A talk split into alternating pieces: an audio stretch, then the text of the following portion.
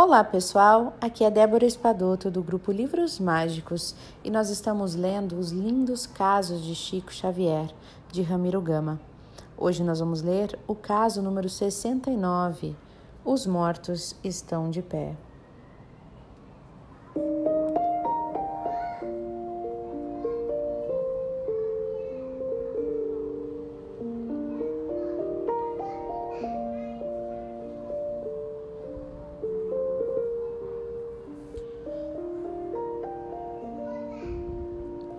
Gastão Penalva, escritor de raça, pseudônimo de conhecido e estimado oficial de nossa Marinha de Guerra, há pouco desencarnado, pelo Jornal do Brasil de 4 de outubro de 1939, escreveu com o título A Humberto de Campos, Onde Estiver, uma bela página literária em que, exteriorizando seu estado de alma de homem bom e incompreendido, reviveu para o grande colega de arte, agora na espiritualidade, o programa doentio da Terra. Terminou a carta literária pedindo-lhe desculpas por haver-lhe perturbado o sono e deu-lhe um saudoso até logo. Pois bem, no dia 6 do mesmo mês e ano, Chico, que nada leu e de nada sabia, recebeu a resposta de Humberto de Campos para seu querido amigo Gastão Penalva. Trata-se de uma página linda, toda ela, em que, identificando-se pelo estilo e pela sua cultura variada e segura, o mágico escritor maranhense justifica a doença da terra e lhe oferece o remédio curador e salvador que nos veio há dois mil anos pelas mãos santas de Jesus.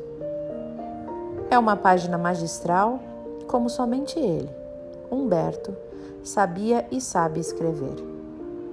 Chico a enviou a Febe, por intermédio de, de Quintão, que lhe tirou uma cópia e fez chegar o original às mãos do destinatário.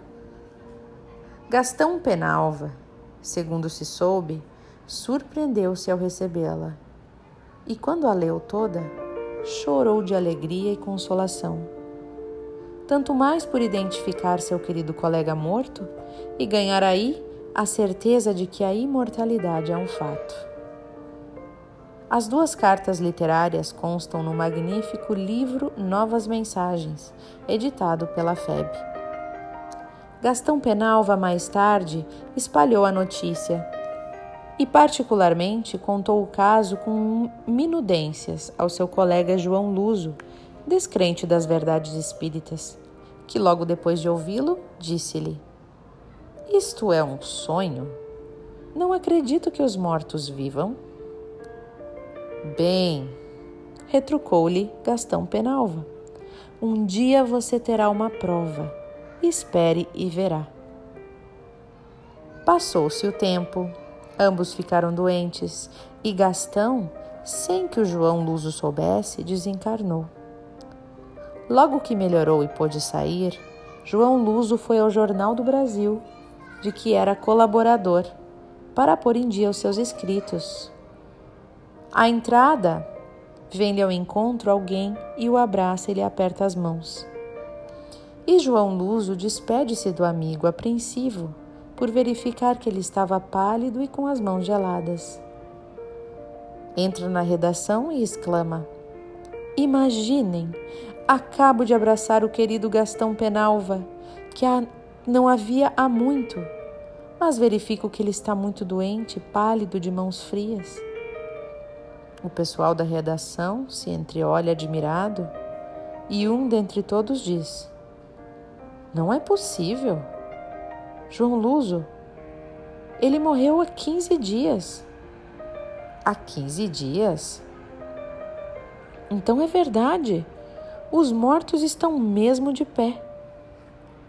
E prometeu-se então, prometeu-me o Gastão uma prova e veio cumprir a sua palavra, graças a Deus, disse ele. Abaixou a cabeça, de seus olhos rolavam lágrimas. Hoje João Luso está na espiritualidade e poderá melhormente verificar em espírito e verdade que, de fato, os mortos, tendo à frente o espírito Humberto de Campos, vivem e estão mesmo de pé.